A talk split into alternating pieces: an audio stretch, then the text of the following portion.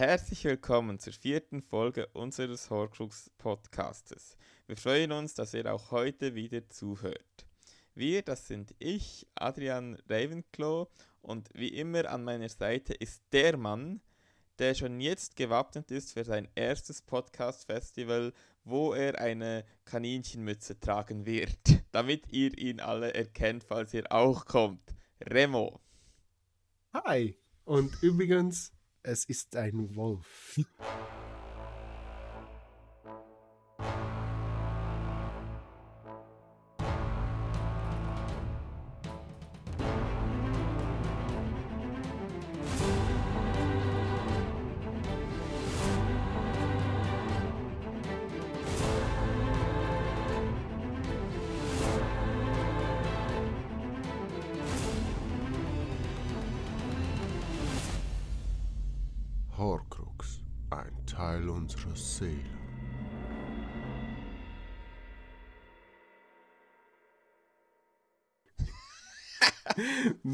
dass ihr mich nicht verwechselt mit Adrian. Ein Wolf, das ist doch kein Wolf. Doch, das ist ein Wolf. Äh, wir, wir machen euch ein Bild in die Beschreibung, dann wisst ihr, wovon wir reden. Genau, Das diese. ist doch ein Husky oder Hund oder Wolf. Ah, Ich, ich dachte irgendwie, das sei ein Kaninchen. Es gibt von denen auch Kaninchen, aber Ja. das ist ein Hund. Gut. Also ihr werdet extra ihn an der genommen, weil- Mütze erkennen, falls wir je ein Podcast-Festival besuchen. Dann nehmt ihr die mit. Damit äh, sind wir auch schon gut reingestartet in die vierte Folge. Optimal. Was will man mehr? Gut. Jetzt kommen wir zu unserer beliebten äh, Kategorie mit den Quizfragen. Letztes Mal habe ich ja mit den Fragen begonnen. Einmal übersteuertes Mikro zum Mitnehmen. Äh, nee, ja, sieht noch nicht danach aus. Gut. Letztes Mal habe ich begonnen, deshalb würde ich sagen, diesmal darfst du anfangen, mich zu löchern wie ein Locher. Jetzt kommt's drauf an. Wann hast du zuletzt das Buch 3 gelesen? Welches Buch? Buch 3. Äh, ich Der habe Gefangene Sommer, von Azkaban. Also in diesem Jahr habe ich Bücher 1 bis 4 gelesen. Momentan bin ich am fünften. Oh. Das heißt aber nicht, dass ich alles weiß, was da drin steht. Leider. Ja gut, das ist auch eine fiese Frage. Kurz Vorgeschichte. Mr. Weasley hat am Anfang, wo sie auf den Zug gingen, hat er Harry beiseite genommen und ihm wollte er erzählen über Sirius Black. Harry hat gesagt, er weiß es schon, er hat sie belauscht und dann hat Mr. Weasley ihm noch gesagt, versprich mir, dass du nicht nach Black suchst. Jetzt kommt die Frage, hat Harry Mr. Weasley es versprochen? Kann auch eine Fangfrage sein. Hm, Also ich erinnere mich da eher an den Film, da sagt er, da verspricht es eigentlich nicht, weil er sagt dann nur darauf, "Weh- weshalb sollte ich nach ihm suchen. Äh, ja gut, also, Und dann, ja, weil dann Pate ist Papi Papo. Wobei das ja nicht erklärt, warum er nach einem Massenmörder suchen sollte, nur weil es sein Pate ist. Ähm, meiner Meinung nach. Also ich denke, nein, ich glaube, er verspricht es ihm nicht. ist die Antwort richtig oder falsch? Ich sag's Also- euch jetzt. Sie ist Äh, richtig.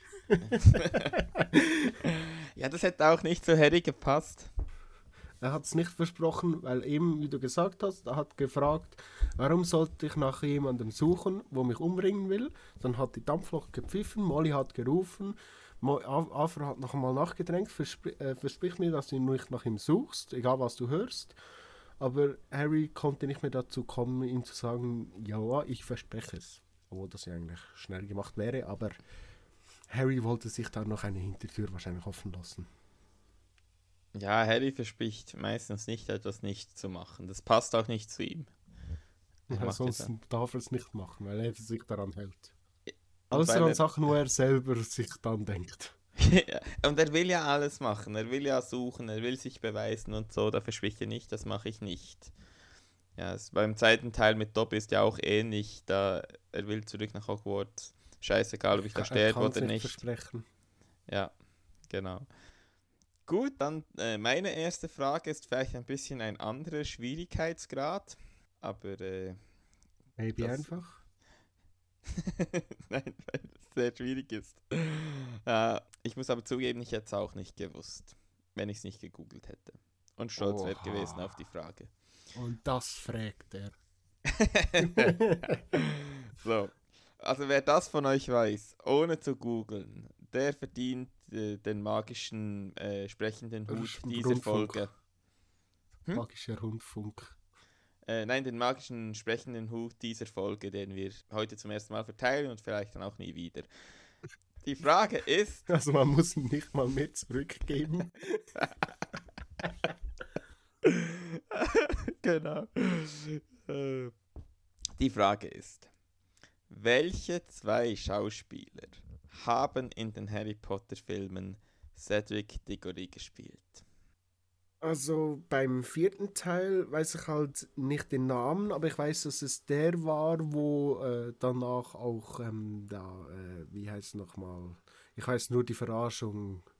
Beileid bis zum Morgenbrot. Ähm, Twilight, heißt der Film. gespielt hat. genau, von, äh, gespielt von Edward, ich kann in der Sonne glitzern.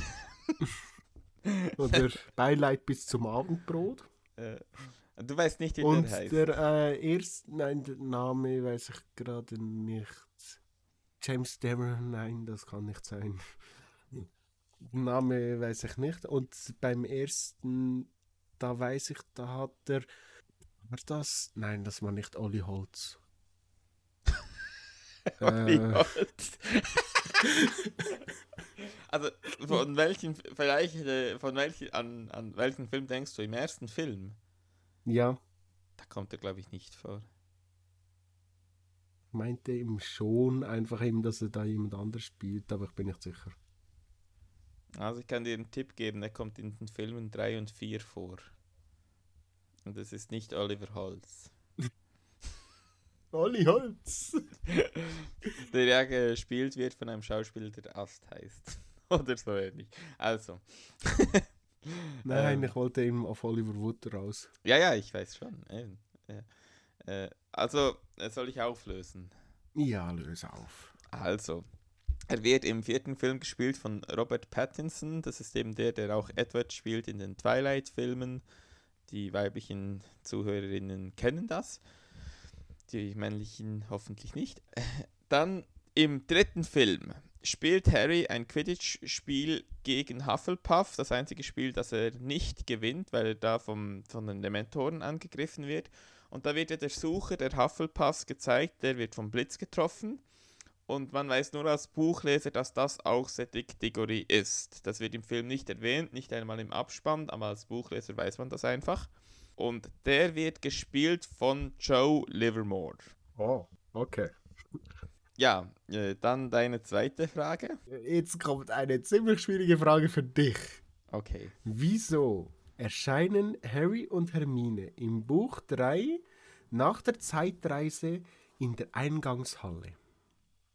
Wie meinst du nach der Zeitreise? Also, äh, sie sind ja im Krankenflügel, machen die Zeitreise und erscheinen in der Eingangshalle. Wieso in der Eingangshalle? Im Film erscheinen sie wieder im Krankenflügel, aber im Buch erscheinen sie in der Eingangshalle. Also gerade dann, wenn sie ge gereist sind. Wieder quasi. erscheinen. Das hätte ich jetzt auch nicht gewusst, ohne zu recherchieren. Also ich rate jetzt einfach mal, weil wissen tue ich es natürlich nicht. Ich rate mal, das ist der Ort, wo sie nicht selber waren. Weil sie dürfen nicht dahin, wo sie selber waren. Sie sollten sich selber nicht sehen, weil man sonst durchdrehen würde. Aber sie hätten sein können, ohne dass es groß auffällt. Den anderen. Weil die anderen sollten ja auch nicht merken, "Hä, jetzt sind die zweimal da. So. Und ich denke, deshalb haben sich sie die Eingangshalle entschieden, weil es logisch gewesen wäre, um diese Zeit da zu sein. Aber sie waren nicht da, sie wussten, dass sie nicht da waren. Also, sie haben entschieden, wo sie auftauchen. Ja, würde ich Oder sagen. wie meinst du mit, haben entschieden, dass sie jetzt da auftauchen? Ja, ich würde sagen, sie hätten es entscheiden Also, können. Hermine hat gesagt, jo, wir tauchen jetzt in der Eingangshalle auf. Ja, ein bisschen wie das Apparieren, so. Halt einfach nur mit der Zeit. Zeit operieren. genau. Zeitapparatur. Das ist, das ist leider 100% falsch. Weil die richtige Antwort ist, wenn man in der Zeit zurückdreht, also jetzt in der Harry Potter Geschichte, erscheint man da, wenn man jetzt eine Stunde zurückdreht, wo man vor einer Stunde war.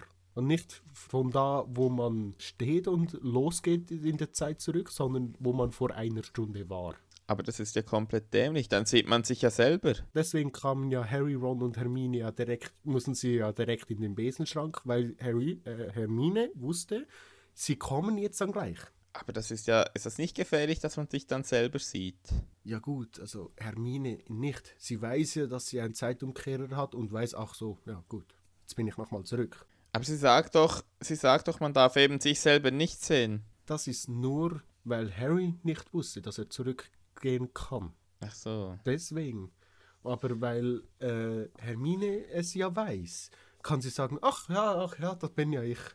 Aber hätte sie dann in dem Fall, also wir sind dann wieder bei den Abschweifungen, hätte sie dann, das, das interessiert mich, hätte sie zurückreisen können, vielleicht ähm, den Abend vorher, sag ich jetzt mal, und Harry sagen, hey, äh, wir können im Fall in der Zeit zurückreisen, das geht. Und dann hätte er das an dem Tag gewusst und dann hätte er sich selber sehen können. Wäre es möglich gewesen? Was denkst du?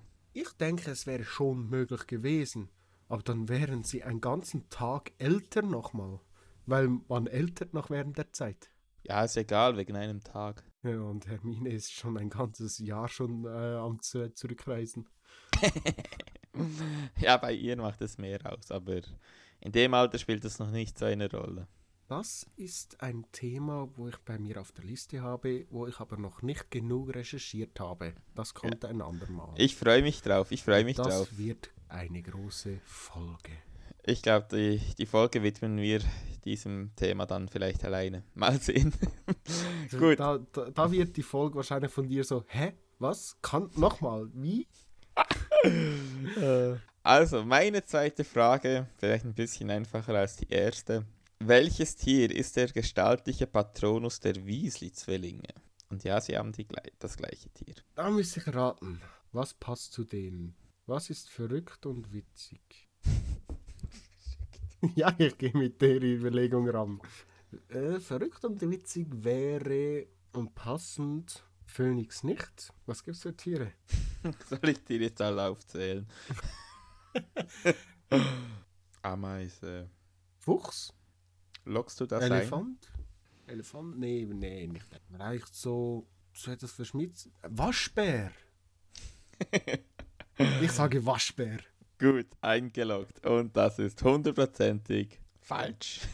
Äh, Gute Überlegung. Nein, es ist eine Elster tatsächlich. Eine diebische Elster. Ja, obwohl sie eigentlich nicht Diebe sind, aber die sind ja auch ein bisschen so gewitzt. Keine Ahnung warum. Es, ich- ich glaube nicht, dass es erklärt wird, aber es ist einfach so. Es ist, weil es ist. Genau, man kann nicht alles erklären. Dann du? Dann kommt die Frage, wo man durch Überlegung rauf kommen kann. Die Geschichte schreibt es so, dass es hundertprozentig so sein soll. Es ist aber ein Prozent weniger, dass es wirklich äh, so ist, weil es, soweit ich weiß, nicht bestätigt wurde. Wenn ich es falsch habe, berufe ich mich auf das eine Prozent. Aber ich habe auch Begründungen, wo viele dann das zustimmen. ist gut.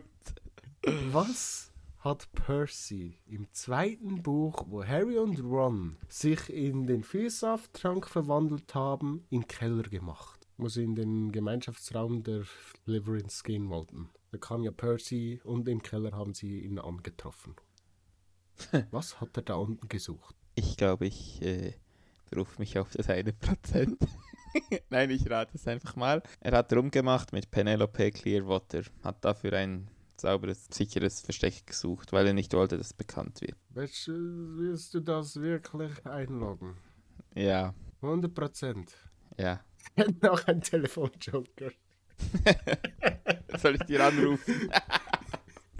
Hey, JK! Sag mal.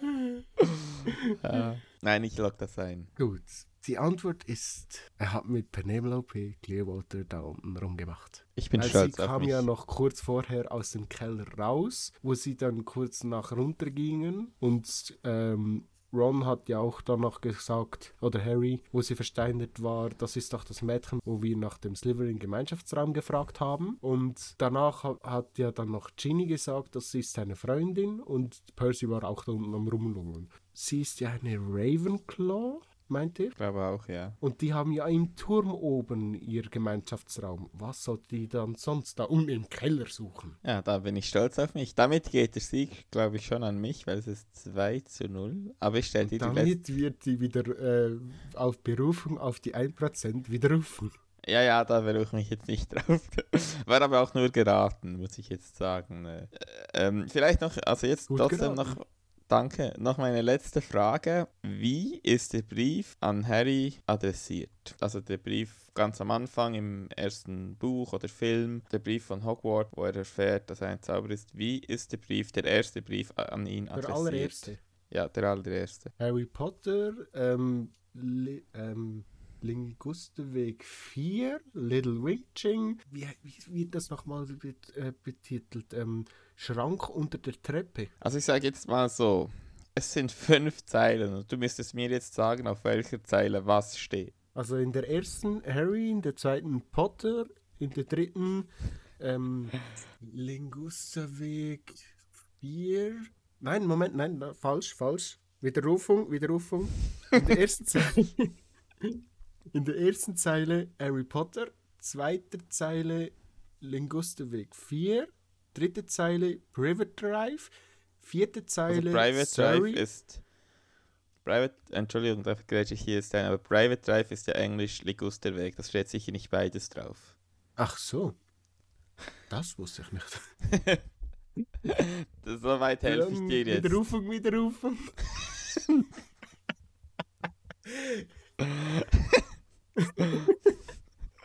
es ist natürlich schwierig für jemanden, der nicht das Buch gelesen hat und nicht weiß, wie es aufgetragen, aufgeschrieben wurde. Du hast das Buch nicht gelesen. Nein, ich habe kein Buch gelesen.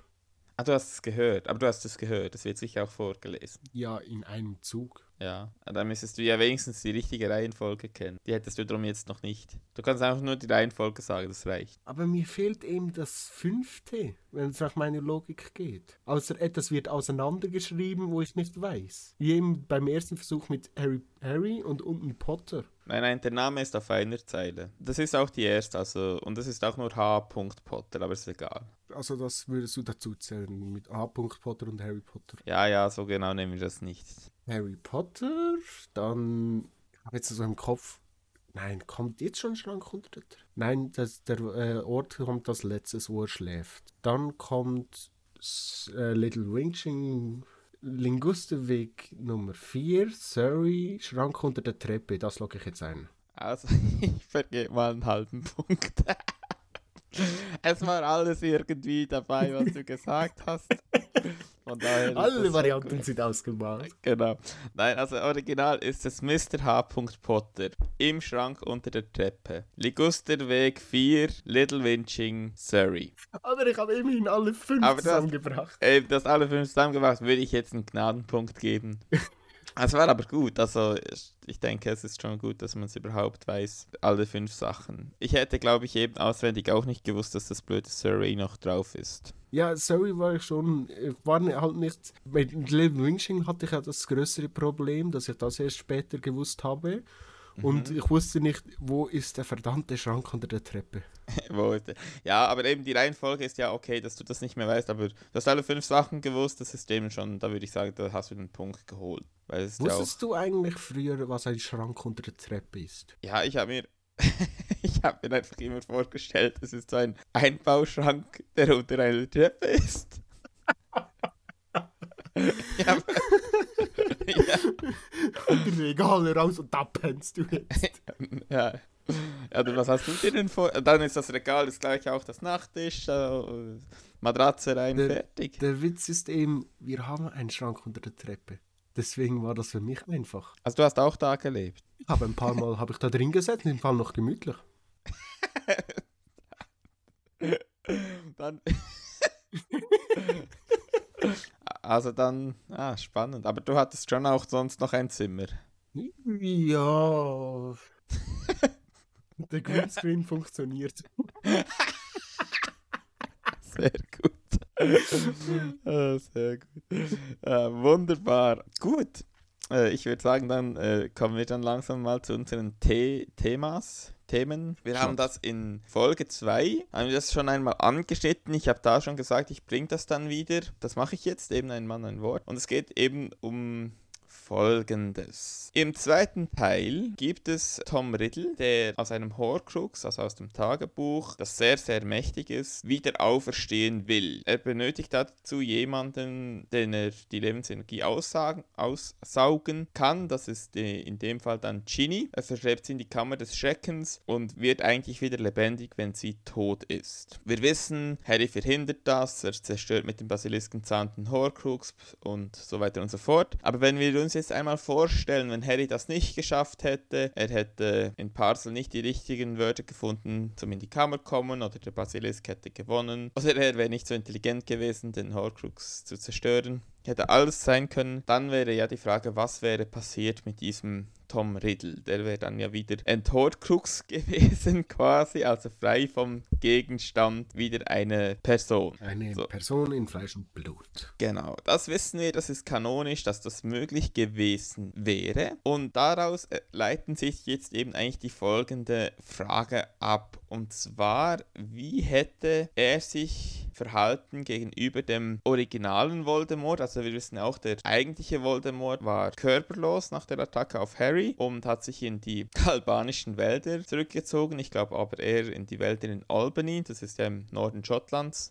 Ich glaube, das ist ein Übersetzungsfehler. Ich glaube, er ist nicht in den Balkan gereist. Jedenfalls war er eigentlich körperlos da, kam dann zurück mit Quirrell und ging, nachdem der seinen Stein der Weißen nicht erhalten hatte, äh, ging er wieder zurück. Wir wissen auch noch, das finde ich auch noch wichtig zu sagen, der körperlose Voldemort, also der Originale, der wusste nichts davon, was mit seinem Horcrux äh, passiert, obwohl es ein Teil seiner Seele ist. Denn man weiß, dass er erst nach seiner Wiedergeburt 1995 erfahren hatte, dass der Horcrux überhaupt zerstört wurde. Das war auch ein Grund, dass Lucius Malfoy im Ansehen sehr tief gefallen ist bei ihm, weil er eben seinen Horcrux weggegeben hat und der zerstört wurde. Also wir wissen, dass die Verbindung ist nicht so, dass sie das dann voneinander gewusst hätten. Und jetzt gibt es eben zwei, ich würde sagen, es gibt zwei Theorien, was wäre passiert. Und ich trage dir jetzt dann beide vor und dann können wir darüber diskutieren, was hältst du für wahrscheinlicher und warum. Die eine Theorie ist, dass Tom Riddle, der wieder auferstandene Entorkrugste, sich aufgemacht hätte, seine, seine ursprüngliche Seele zu suchen, dass er dann auch die Seele gefunden hätte, also den körperlosen Voldemort, und dass in dem Körper von Tom Riddle, der wieder auferstanden ist, hätten sich die beiden Seeleteile wieder vereint zu einem Menschen. Also es wäre quasi das Gegenteil passiert von der Seele Seelenspaltung. Äh, genau, das ist so die eine Theorie. Die andere Theorie ist, die hätten sich unabhängig voneinander entwickelt. Also der Tom Riddle hätte versucht, äh, Harry umzubringen, sicher. Das hätte er vielleicht geschafft und hätte dann vielleicht weitergemacht, Bugelgeborene zu stören, hätte sich die alten Anhänger wieder gesucht, die er noch kannte. Er hat ja auch mit 16 schon eine Slytherin-Bande, äh, die ihm angehangen ist. Und unabhängig davon wäre trotzdem im vierten Teil der körperlose Voldemort wieder körperlich geworden. Und dann hätte es beide parallel gegeben. Und dann wiederum ist dann auch die Frage, hätten sie sich bekämpft, hätten sie sich geduldet, was dafür spricht, dass sie sich bekämpft hätten. Beide haben eigentlich nie jemanden neben sich geduldet. Ähm, aber es spricht auch dagegen, dass sie sich bekämpft hätten, dass ja beide eigentlich dann gewusst hätten, das ist ein Teil meiner Seele. Also wenn ich den zerstöre, habe ich einen Horcrux weniger oder habe ich einen habe ich die Hauptzähle nicht mehr. Ja, irgendwie, genau. Und daraus leiten sich dann natürlich auch viele Fragen ab, wem hätten sich die Anhänger angeschlossen? Hätten sie um die Anhänger gebuhlt oder eben hätten sie gemeinsame Sache gemacht, aber trotzdem noch als zwei Personen weitergelebt und wären dadurch vielleicht auch noch mächtiger gewesen. Der eine noch jung, die Power der Jugend, der andere die Erfahrung des Alters. Wäre dann Rentners. vielleicht genau, des Rentners. Ohne Geruchssinn, aber dafür eben mit, mit mehr Erfahrung und auch vielleicht mehr Skrupellosigkeit noch. Ja, aber. Und weniger Haaren. genau. Ja, dann so die Frage an dich, welche Theorie, also sind ja eigentlich zwei Obertheorien und dann bei der einen gibt es halt sehr viele Untertheorien oder Unterfragen. Was, was denkst du, was wäre passiert, wenn Tom Riddle überlebt hätte? Also jetzt der Tom Riddle im Teil 2. Die Frage ist auch, ist der, dem ist bewusst, dass er eine, ein Horcrux ist, denke ich, oder? Und nicht, dass er denkt, jo, ähm, ich wurde ganz in ein Buch gesperrt.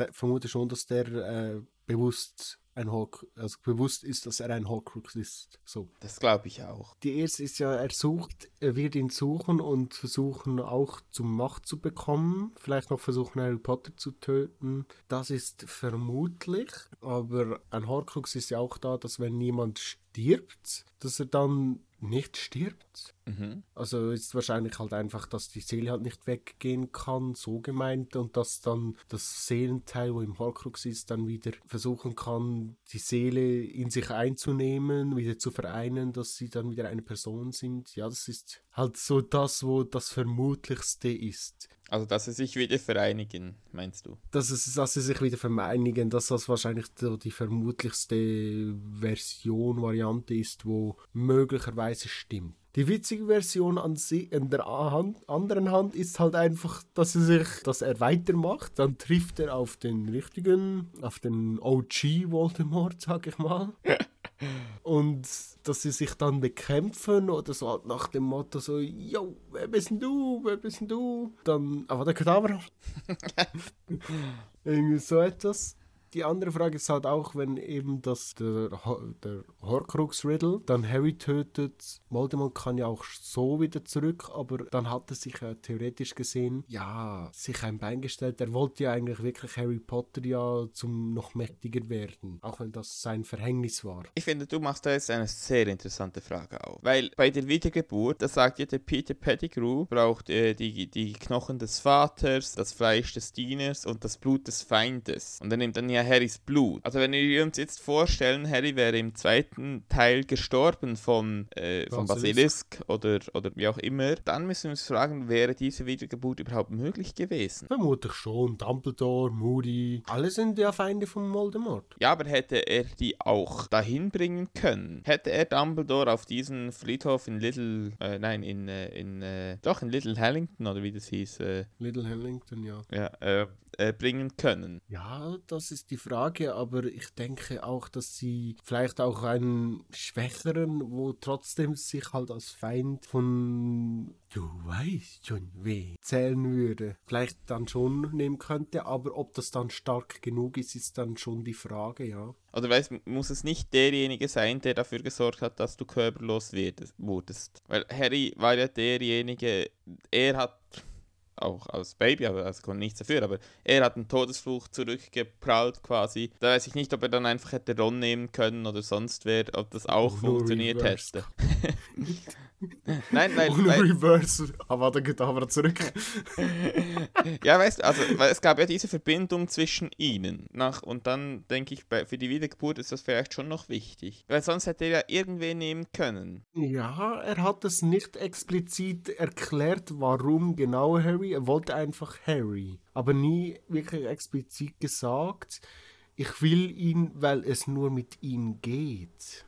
Ja, aber er hat, auch, er hat auch nie gesagt, es ginge mit jemandem anderen. Im Gegenteil, äh, ganz am Anfang, wenn ich mich richtig erinnere, im vierten Buch, gibt es doch die Situation, wo, ich glaube jetzt Peter Pettigrew sagt, ah, es ist doch gefährlich, der Junge, wird beschützt und so, können wir nicht jemand anderen nehmen? Ja, Und dann sagt er, nein, es muss Harry sein. Gut, das ist natürlich kein Beweis, dass es für das Ritual Harry sein muss, aber ein Indiz wäre es eben schon. ein Indiz ja, aber es ist, es kann Handkehrung auch darauf gemünzt werden, dass er halt einfach Harry will, weil er Harry will. Ja, ja, eben, es ist kein Beweis, aber es wäre ein ist Indiz. es echt schwierig zu sagen. Mhm. Was habe ich da für ein Fass aufgemacht? Das ist, Gott. nein, das ist eben super. Ja, das ist eben, ich finde das sehr interessant. Also, ich denke, ich kann jetzt mal meine Meinung noch sagen. Ich habe das jetzt eher sachlich mal umrissen. Meine Meinung ist, dass sie sich auf keinen Fall bekämpft hätten, weil ich glaube, es ist trotzdem, es ist ein und dieselbe Seele. Sie wissen es ja, auch- eigentlich sollten sie es ja auch wissen. Sie wissen es. Also, Voldemort, der Ältere, erkennt ja, das bin ich. Und der äh, Tom Riddle hat ja auch gefragt, was du mit mir gemacht hast. Ja, also die, die, wissen, die wissen das voneinander und ich kann mir nicht vorstellen, dass sie sich bekämpft hätten, weil das wäre nur eine gegenseitige Schwächung gewesen. Ich halte es auch für am wahrscheinlichsten, dass die körperliche Person Tom Riddle den seelenlosen Voldemort gesucht, äh, seelenlos sage ich schon, körperlos Voldemort gesucht hätte und dass sie sich wieder vereinigt hätten weil ich das auch am logischsten fände, so im Gesamtkontext mit den Horcruxen. Es sind verschiedene Seelenteile und die wollen ja auch wieder zurück. Also das Teil in Harry wollte ja auch immer wieder zurück zu Voldemort. Deshalb brannte er seine Narbe so, weil der Teil wieder raus wollte. Das erfährt man, glaube ich, im siebten Buch. Und das spricht für mich eben so, schon dafür, dass die Teile eigentlich wieder eine Seele werden wollen. Wollten. Ja. Genau. Deshalb spricht es für mich sehr dafür, dass es dann einfach der Körper gewesen wäre, was die Wiedergeburt eigentlich dann unnötig gemacht hätte. Oder anders gesagt, die Wiedergeburt war, wäre eben schon passiert durch einen anderen Teil des Horcrux. Das wirft natürlich auch die Frage auf, könnte man aus jedem Teil des Horcruxes einen Menschen machen? Vermutlich schon. Ah, ich glaube eben auch. Laufen wir mal sieben Voldemorts rum. Nein, ich glaube eben nicht. Ich glaube, du könntest aus jedem den Menschen wiederbeleben, aber die Seelen würden sich dann wieder vereinen, wenn du mehrere wiederbelebst. Mhm. Ich glaube, es, es ist eben nicht wie Klone. Du kannst nicht sagen, jetzt habe ich sieben von mir, sondern die entweder sind sie in Gegenstände gebunden oder sie suchen sich wieder, sie gehen wieder zusammen. Das Vielleicht hat Theorie. ja der Tom Riddle aus dem Buch ja auch das gemeint, dann wäre ich wieder äh, ein richtiger Mensch. Dass er sich danach zu, zu Voldy geht und mhm. sich ihm wieder, ein, ihm wieder einen richtigen Körper vergibt mhm. und er somit wieder in einem richtigen Körper sein wird. Das kann das echt auch sein, dass er es so gemeint hat und nicht, dass der junge Tom Riddle dann Fleisch und Blut ist, sondern sein Original. Also Fleisch und Blut müsste er ja schon sein, sonst könnte er ja, er muss ja aus dem Tagebuch raus quasi, um die Seele suchen zu können irgendwie. Aber ich glaube, aber ich kann mir schon vorstellen lebendiger Geist. gibt es da nicht 100 und 0? Vielleicht gibt es was dazwischen. Nein, ich glaube schon, er wäre Fleisch und Blut, aber das, was du sagst, stimmt schon. Er wäre vielleicht nur dann vollständig, wenn er eben die Seele auch wieder hätte. Also den OG Voldemort in sich. Mhm. Das finde ich eine gute Bemerkung. Ich glaube, wir sind uns einig. Also wir halten uns beide am wahrscheinlichsten, eben sie würden sich wiederfinden, dann würden sie sich zusammentun und sie würden sich nicht bekämpfen. Und es ist auch, ich, ich würde mich festlegen und sagen, es ist nicht möglich, dass du durch die Ho Erschaffung von Horcruxen auch quasi einen Klon in dem Sinne erschaffen kannst. Ja. Ja. Das äh, ist sehr wahrscheinlich, weil es ist ja nur die Seele drin und eigentlich keine Baustoffe, im Schlusszeichen für einen Menschen. Genau. Vielleicht Zellen, wo daraus vielleicht könnte etwas neu kreiert werden, aber das weniger vermutlich. Also es ist immer noch Magie. Magic. Nein, gut, dann würde ich sagen, das haben wir das äh, durchexorziert. Dann bin ich jetzt gespannt, welches Thema du uns heute mitgebracht hast. Gute Wortwahl mit durchexorziert. wenn wir über Seelen reden, aus dem Körper gerissen wurden durch ein Tod.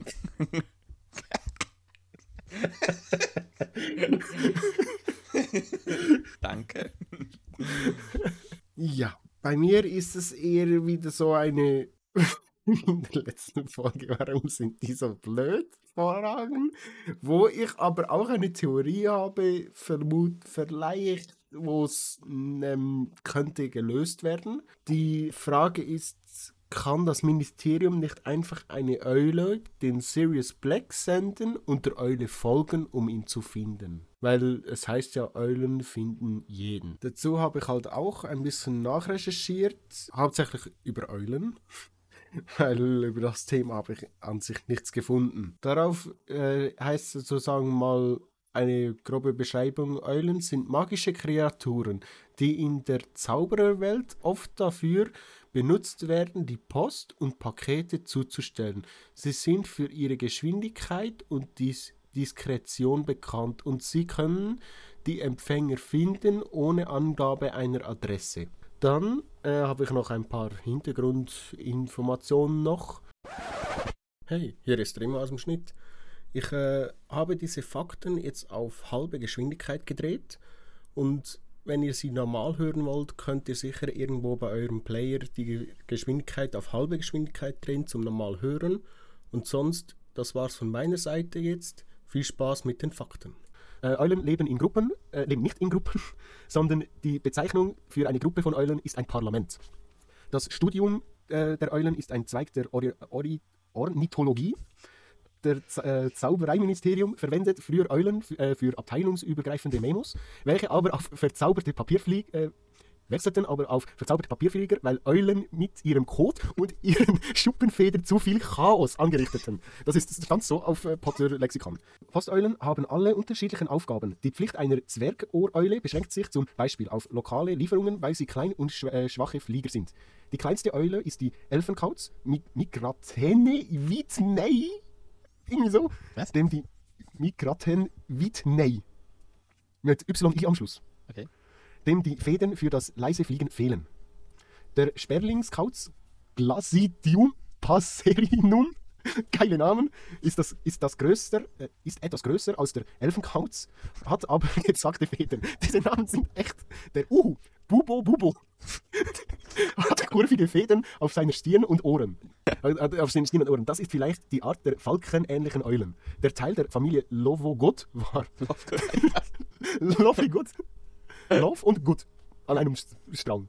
Die, Schleiereule Nitzdea Skandiaga Nitzdea Skandiaga stammt aus der Arktis. Das war's. Ich weiß nicht, wie viel davon reinkommt. Danke Wikipedia für diesen ausführlichen Das war Beitrag. das äh, Harry Potter Lexikon, wo so drin stand. Und ich habe vieles noch nicht reingenommen. Ich habe übrigens auch Orientologie noch auf Wikipedia nachgeschaut. Da stand nichts dazu, was das ist. Es Vielleicht- wurde aber ein, bei Harry Potter Lexikon verlinkt. Also Ornithologie ist schon die Vogelkunde. Ja, ich weiß, da wurde noch zu einer Wikipedia-Seite verlinkt und da stand nichts dazu. Null. Also ich weiß nicht so viel über Eulen. Ich weiß nur, dass Hedwig jeweils von einem Männchen gespielt wird, weil, weil Schneeeulenweibchen nicht weiß sind. So. Das ist das Einzige, was ich jetzt zu dem Thema beitragen kann. Aber ich würde sehr gerne zurückkommen auf deine Ursprungsfrage. Die finde ich nämlich eigentlich sehr interessant. Im Gegensatz zu all den Eulenfakten. Ich dachte, du hast über Fakten raus, jetzt hau ich auch mal raus. ja, irgendwelche Eulenarten. Ich kann dir so sagen, ich, ich, kann, ich, kann ja, ich kann ja das Ganze auf schnell setzen. Also deine Ursprungsfrage war ja, wenn ich mich richtig erinnere, ähm, wenn man hier noch nicht zugekotet wurde von alten Eulen äh, Und das Ministerium, Ministerium, war die Frage, könnte man nicht einfach einen Brief an einen jemanden schreiben, den man sucht und dann einfach der Eule hinter nachfliegen und dann äh, hätte man die Person gefunden. Wie zum Beispiel eben Sirius Black, der ja vom Ministerium gesucht wird. Genau, das habe ich jetzt so Sirius Black als Beispiel genommen. Genau. Also hast du noch eine Theorie dazu oder soll ich mal meine sagen? Meine Theorie bespricht sozusagen ein bisschen aus dem Text, den ich vorgelesen habe, weil es heißt ja in der Beschreibung, dass sie auch diskret sind und es sind ja, äh, die Postsäulen sind ja magisch. Wow, JK, geile Begründung für alles. Es ist magisch, dass man ihnen vielleicht gar nicht folgen kann. Mhm. Und die andere Theorie ist, dass vielleicht Sirius Black halt in einem Land ist, wo sie gar nicht hin dürfen von, äh, von äh, englischem Zaubereiministerium aus. Ah. Das wäre vielleicht noch so eine zweite Idee, wo ich hätte. Oder Vermutung. Warum sie es nicht machen. Oder die dritte, sie denken nicht dran. Nach der letzten Folge müssen wir wahrscheinlich sagen, die dritte ist wahrscheinlich, sind alles Holzköpfe da. ähm, alles Werden sie jetzt auch Magier? Nur ein Holzkopf sein. Nein, ähm, also meine Theorie ist eigentlich die gleiche. Ich glaube auch, dass die Eulen sind einfach zu intelligent. Also ich de- würde jetzt behaupten, die merken, wenn du ihnen folgst und dann fühlen sie sich in ihrem Auftrag gestört und dann fliegen sie nicht an das Ziel. Oder hängen dich ab, bis sie einfach merken, jetzt ist, verfolgt mich keiner mehr oder jetzt ist zu weit weg und dann erst fliegen sie das Ziel an. Ich glaube, das ist deren Berufsethos. Wäre auch ein guter Folgentitel. Äh, Posteulen mit Berufsethos. ähm, ja, das, deshalb geht das nicht. Weil ich denke, sonst hätte man das ja auch in ganz vielen anderen Fällen auch gemacht. Also zum Beispiel, wenn dann Voldemort wiedergeboren werde, ja, schick mal eine Eule hin, äh, dann sehen wir, wo er ist. Oder weiß doch nicht. Also. Dann hätte es ja auch Dumbledore machen können. Ja, ich glaube, das, ich glaube, es funktioniert nicht die Theorie, dass es nur Holzköpfe sind, weil es gibt viele andere Beispiele, wo es auch nicht gemacht wurde. Deshalb muss es eine Theorie sein, die es als Dass Möglichkeit nicht- ausschließt.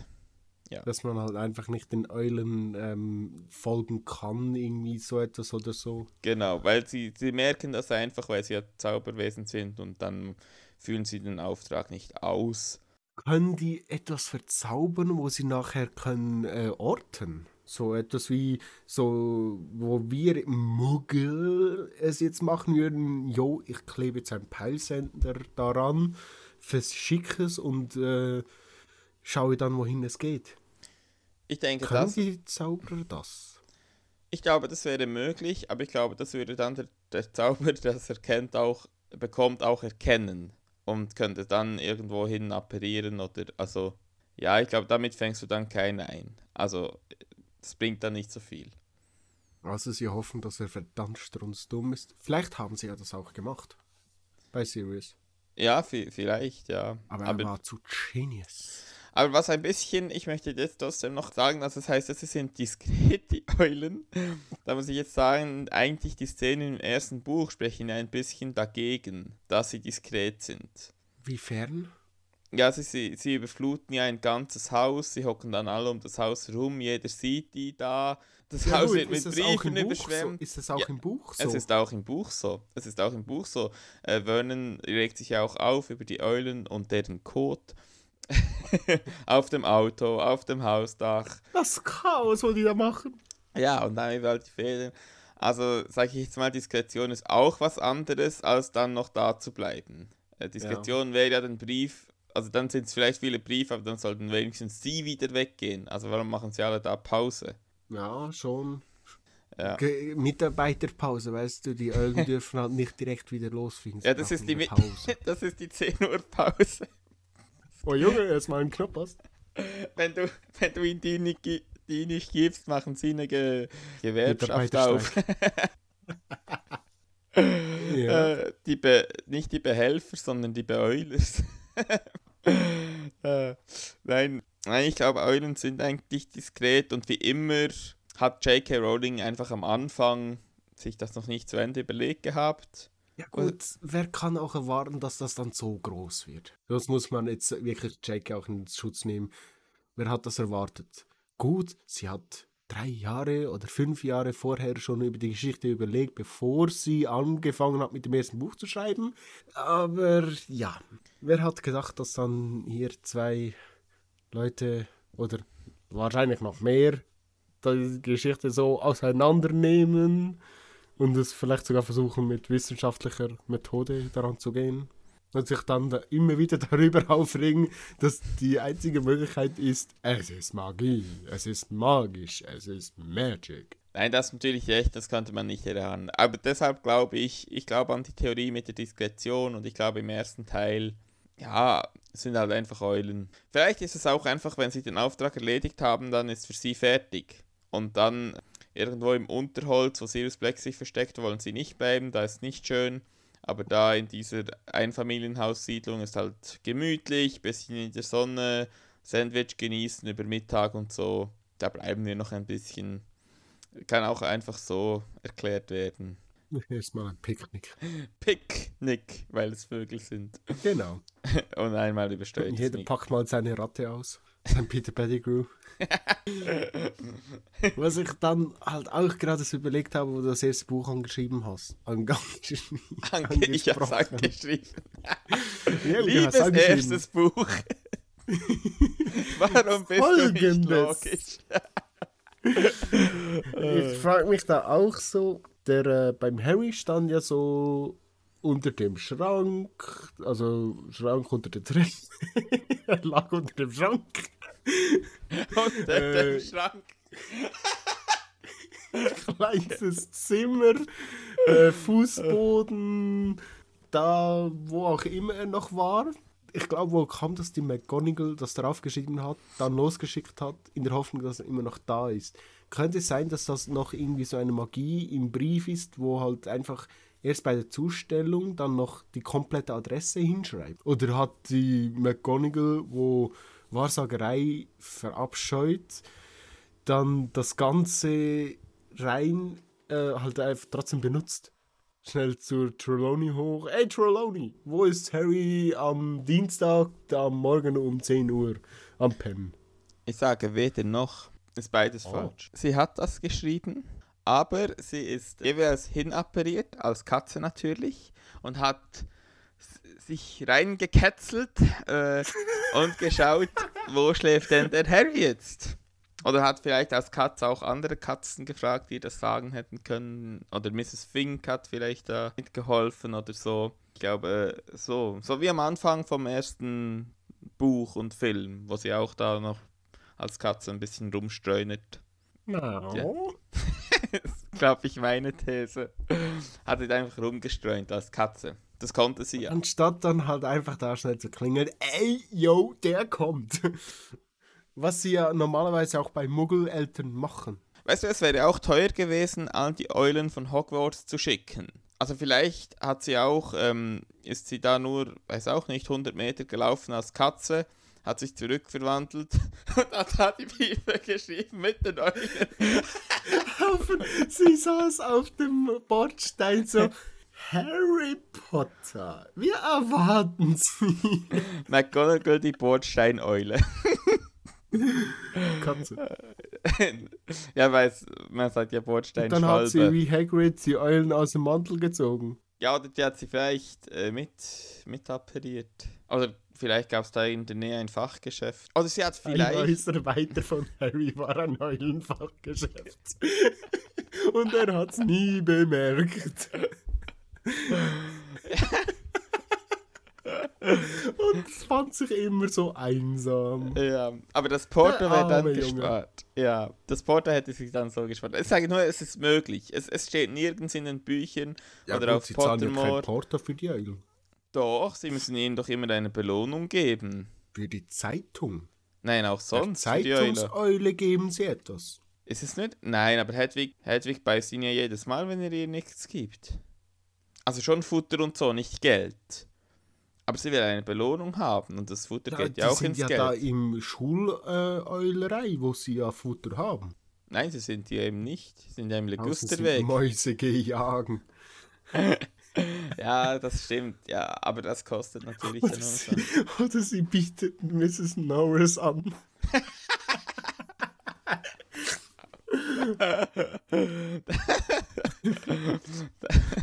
Das wäre auch nicht schlecht. Könnt die fressen, die nervt mich. Das, das wirft übrigens eine spannende Frage auf. Katzenkampf, wer würde gewinnen? McGonagall als Katze oder Mrs. Norris? Was sagst du? Gute Frage.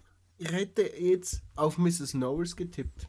Also meine Theorie ist, die Mrs. Norris gewinnt, weil sie die katzigere Katze ist, aber die McGonagall, McGonagall gewinnt, weil sie sich zurückverwandelt auf sie tritt. sobald sie in, sobald sie in Rück, Rücklage gerät, verwandelt sie sich und dann gibt es einen Fußtritt. Und Fix rennt hinterher. Mrs. Norris! ja, vielleicht sieht die deswegen auch immer so verstrubelt aus, die Mrs. Norris. Weil McGonagall sie andauernd tritt. Ja, was sagt Was sie mal gesagt hat, dass Krummbein einen Kampf gegen Mrs. Norris gewinnen wird, weil er ein halber Kniesel ist. Wer nicht weiß, was ein Ja. Kniesel ist, geh googeln. Das haben wir jetzt nicht auf Lager. Aber was ich mich auch, frage, so, wenn Mrs. Norris etwas bemerkt in der Schule, wo nicht regelkonform ist, dann ist Filch sofort da. Mrs. Fick hat gesagt, sie hat Mr. Pedals oder wie auch immer im fünften Buch, fünften Schulbuch, unter dem Auto platziert, falls der äh, Mandangus wegappariert oder etwas ist. Und ist deswegen gekommen. haben Squibs eine besondere Verbindung zu Katzen? Das ist eine sehr interessante Theorie, muss ich sagen. Es ist ja interessant. Also ich äh, weiß einfach, also J.K. Rowling hat gesagt, Mrs. Norris ist ja eigentlich eine ganz normale Katze, sie hat keine besonderen Fähigkeiten. Äh, ich hätte mir jetzt eher vorstellen können, dass, der, dass er einfach vielleicht ihr Miauen hört oder weiß doch auch nicht. Oder Ja, das ganze Schulhaus. Und, Nein, sie ähm, geht ja jeweils zurück zu ihm und sie führt ihn dann hin. Ich glaube, es ist eher so. Nein, ich meinte, Mrs. Norris ist, steht ja da. Dann sagen sie, oh, die Katze von äh, Mr. Mr. Filch und dann kommt er schon angekeucht. Ja, aber das heißt ja nicht, dass er äh, gerade im Weil Kerker sonst sind ja, war. wenn, wenn sie zurückrennt, Filch suchen muss und er muss ihr wieder hinterher, sind die Schüler schon lange weg. Ja. Und er ist ein Squib, also kann es nicht von ihm aus sein. Aber sie ist eine normale Katze, vielleicht haben einfach Squibs eine bestimm äh, spezielle Verbindung zu Katzen. Aber ich habe das eher so verstanden, dass er einfach mit der Katze unterwegs ist und dann äh, ist so wie bei einem SWAT-Einsatzteam. Ich nehme mal die linke Tür, du die rechte, die dritte geht geradeaus und dann bist du ja nicht so weit voneinander entfernt. Und dann, wenn sie zweimal miaut, weiß er, sie hat was gefunden und geht zu ihr. Also er, ist- er ist ja nie, Hm. er ist ja nie getrennt von der Katze. Er ist ja nicht, äh, ich sag jetzt mal, im sitteren Gemeinschaftsraum und die Katze ist im Ravenclaw-Turm. Die sind ja meistens immer gemeinsam unterwegs. Aber wie kann dann Mrs. Fick, Fick, Fick, Fick, Mrs. Mrs. Fick, ähm, ja, nicht falsch verstehen. unglücklicher Name. Definitiv. äh, warum kann sie dann ihre Katze beauftragen, bei Harry zu warten? Was Wie ist kann über, sie das machen? Wenn sie was ja auch ist eine normale diese Katze Katze? Ist das so? Sie hat gesagt, äh, sie hätte ihn beauftragt, nach aufzupassen. Ja, da, da- aber ist er eine normale Katze? Weil es kann, Ja. Ja, du meinst es, aber weißt, es kann ja auch sein, dass er ein halber Kniesel ist. Und meine Krummbein ist auch doppelt so intelligent wie Hermine. oh, oh, Äh. Nein, er ist eigentlich schon sehr intelligent. Wie heißt, wie heißt die Katze nochmal? Welches? Ja, die von der Fink. Fick. Flick. Blöder Name. Ähm, Mr. Pedals? Mr. Petals? Petals? Pedals? Irgendwie so. Also sie heißt Fick. Sie heißt Arabella Fick. Da können wir jetzt auch nichts dafür. Es ist kein L drin, es ist auch nicht Fink, habe ich auch ein paar Mal falsch gesagt. Mrs. Fick. Okay. Und die hat eine Katze. Ich denke, wahrscheinlich wird sie irgendwie anders halt ausgesprochen, aber wird dann einfach so Mr. geschrieben. Ah, Mr. Tibbles. Hills! Ah, sie hatte ganz viele Katze. Ja. Ja. Aber Mr. Tibbles war's. Ah, aber ja, ich habe das jetzt kurz gegoogelt, aber äh, sie Oh. ist dafür bekannt, dass sie nicht nur Katzennärin ist, sondern dass sie auch gewöhnliche Katzen äh, mit den magischen Knieseln kreuzt. Also, Pimpern lässt. äh, also quasi äh, Krummbeins Artgenossen erschafft. Also wir können es jetzt vielleicht doch mal noch sagen, was ein Kniesel ist, für diejenigen, die es nicht wissen. Äh, ein Kniesel ist ein äh, magisches äh, Tierwesen. Äh, es sieht aus wie eine Katze, ist aber keine Katze, ist eben ein Kniesel und er ist sehr, sehr intelligent. Viel intelligenter, auch viel äh, langlebiger als eine normale Hauskatze. Und sie wählen auch durchaus aus, wem dass sie sich anschließen aus Haustier. Bisschen wie die Zauberstäbe, die wählen sich die Zauber auch aus. Das machen die Kniesel auch. Und sie können eben Wachaufgaben und Botengänge übernehmen, haben Orientierungssinn, genau, sehr intelligent. Und daher ist meine Vermutung, dass der Tibbles, auch wenn er, es steht zwar nicht so, aber da würde ich jetzt sagen, der Tibbles, der ist ein halber Kniesel und kann das deswegen. Und die Mrs. Norris ist Oder einfach. vielleicht ist er ein ganzer Kniesel. Vielleicht ist er einer von den rassigen Kniesels. Hm. Ja, das kann natürlich auch sein, aber natürlich auch ganze, sonst gibt es keine halben. Ja, er ist halt als Kater bekannt, deshalb denke ich, ist halber. Also ich lege mich einfach fest, er ist irgendwie knieselig. genau, äh, und, und deshalb kann er das. Und äh, die Mrs. Norris, die ist eine normale Katze, aber die ist einfach mit Filch zusammen unterwegs äh, und, und dann einfach so, dass er ihre Miauen hört und deshalb äh, kommt er dann da gleich angekeucht. Kann ja auch von den Treppen sein, die sind ja auch anstrengend. das, Ja, weil äh, mit keinem Geld der Welt kannst du dir Kondition kaufen. es ist halt. Ja. Ja. Äh, Ist, äh, verkauft dann Mrs. Fick dann die halb magischen Katzen oder behält sie alle? das weiß ich nicht. Und dann an die Muggels und so und ja. Und ich habe da noch eine andere Theorie gehört, wo jetzt in das Thema reinpassen würde. Aber ich ha habe keine Ahnung, ob das wirklich nur eine Fantheorie ist oder ob das vielleicht so bestätigt wurde oder denied wurde. Ich habe nämlich die Theorie gehört, wo ich ziemlich feiern würde, wenn sie stimmt. Und zwar, dass der Krummbein die alte Katze von den Potters war. Oder ist, oder irgendwie so. Wie kommt man Weil die darauf? Potters, hatte, die Potters hatten ja eine Katze und der Krummbein, oder vielleicht wurde auch die Theorie erst erstellt, nachdem man, äh, bevor man wusste, dass die Knilses halt clever sind. Aber er ging ja direkt auf äh, Peter los, also auf Kretze. Und er hat ja dann eben ging direkt auf äh, Kretze los.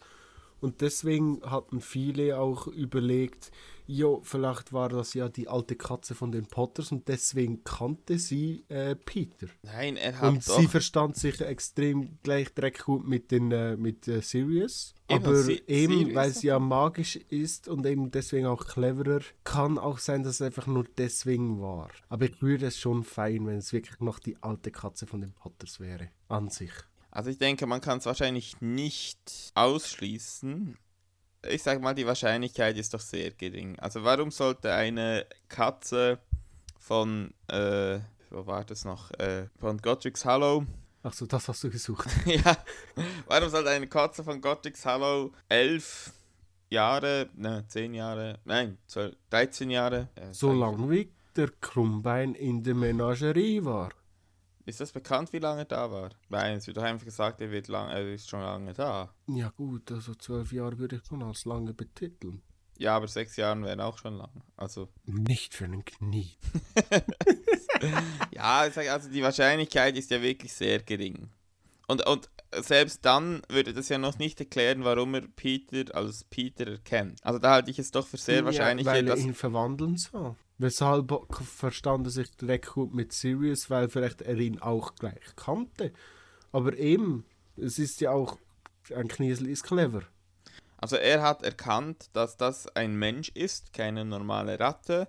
Und hat erkannt, dass das ein hinterhältiger Guter Mensch ist. Mensch ist. Nein, ein böser. Und der Sirius. Ah ja, der Sirius, da, da war es ein guter, aber äh, bei Peter jetzt hat er erkannt, dass es ein hinterhältiger Mensch, so würde ich jetzt eher sagen. Aber ich hätte jetzt die Behauptung, dass ein, ja, ähm, dass ein anderer Kniesel das auch gekonnt hätte. Weil selbst, ich, deswegen meinte ich, ich wollte das einfach nur reinbringen. Ich fände das eine geile Idee. Halt, oder, oder so. Wäre schön. So. Nein, schöner, so ein schöner Touch. aber ich finde, es, es geht nicht auf, weil für das ist dann die Beziehung zwischen ihm und Harry zu kühl am Anfang im dritten Buch. Weil Harry ist ja eher so ein bisschen auf Rons Seite oder in der dazwischen und Krumbei ist sehr ja, an weil Hermine Harry fixiert. ihn ja gar nicht richtig kannte. Er hat erst im siebten Buch erfahren, dass sie eine Katze hatten. Ja, aber Harry der, konnte sich nicht daran erinnern. nein, aber der Krummbein der- hätte sich daran erinnern müssen. Er ist ein halber Der, der, Kniesel, hat der, ja, hätte das äh, gewusst. der hat ja nichts speziell gegen Harry gemacht. Harry hat ja nur ihn getreten durchs, durch, durch, äh, wegen, äh, we- wegen, wegen Kretze. Sonst hat Krummbein Harry nichts angetan.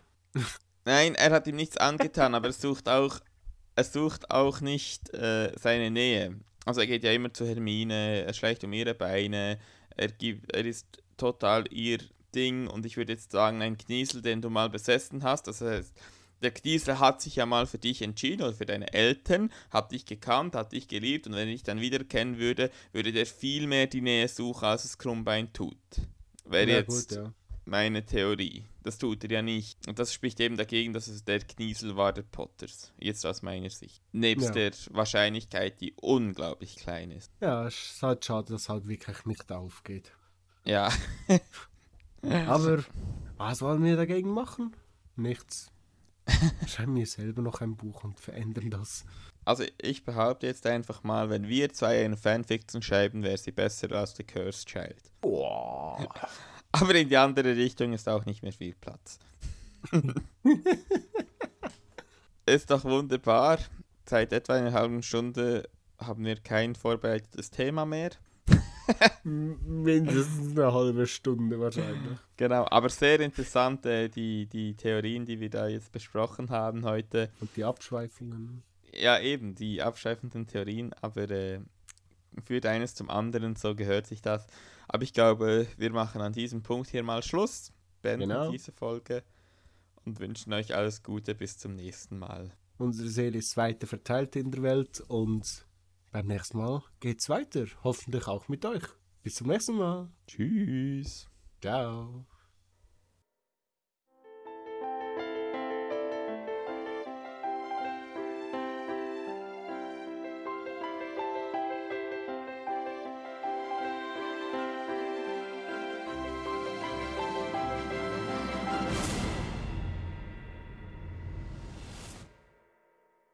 Outtakes.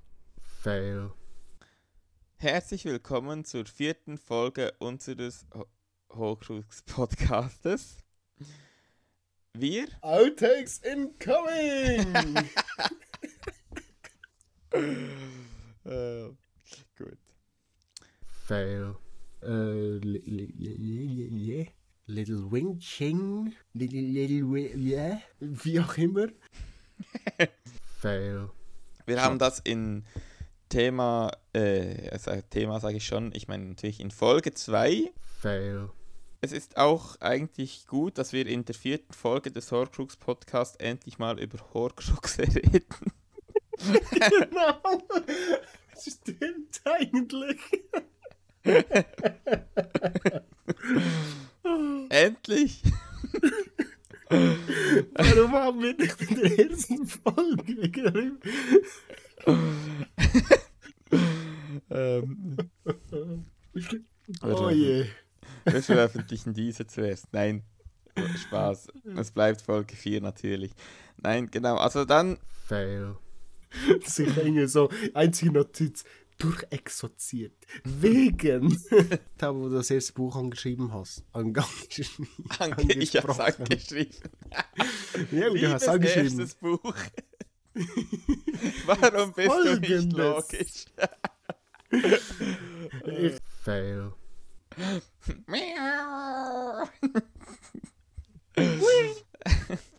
Fail.